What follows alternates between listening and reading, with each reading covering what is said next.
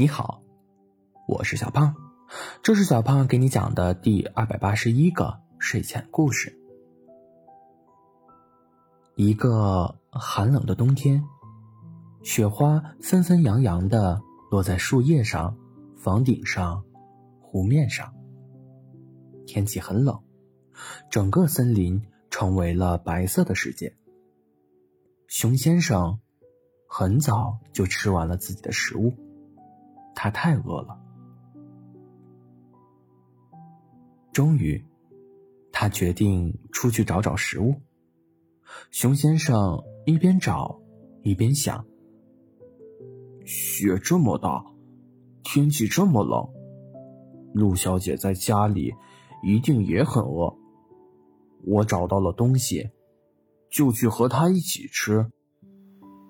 有了陆小姐做动力，熊先生。找得很卖力，尤其是在雪地里。熊先生小心翼翼的扒开雪堆，两只小手被冻得通红，但熊先生顾不得这么多了。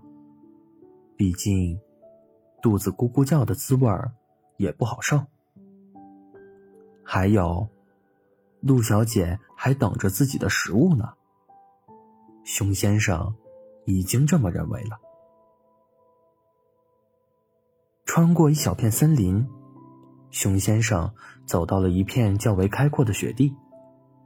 熊先生一步一个脚印，走了两步，开始刨开积雪。刨着刨着，雪底下有两个胡萝卜。熊先生开心极了。熊先生抱着萝卜。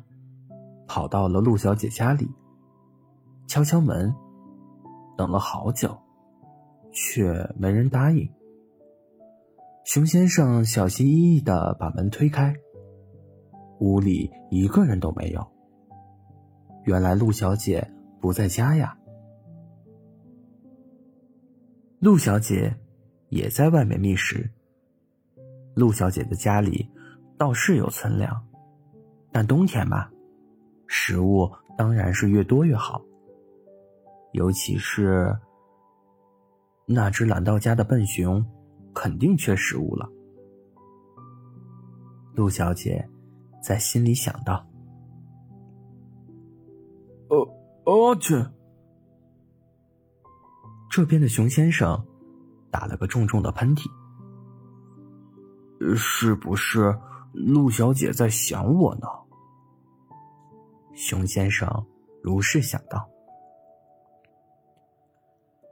陆小姐走着走着，两只脚也冻得通红。这时，陆小姐的脚突然觉得黏糊糊的。她一看，居然沾上蜂蜜了。陆小姐顺着蜂蜜的痕迹一路追去，看见了一个被大雪压倒的大树上。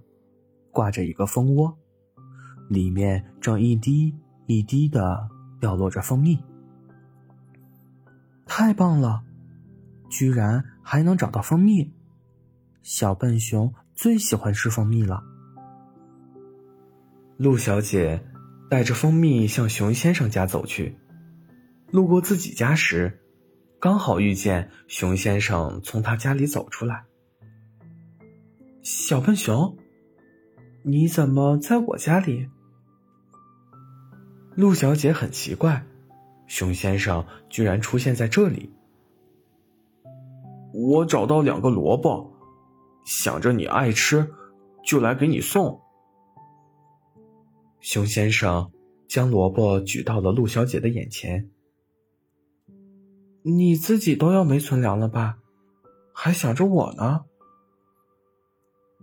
陆小姐嘴上说着，心里却甜甜的。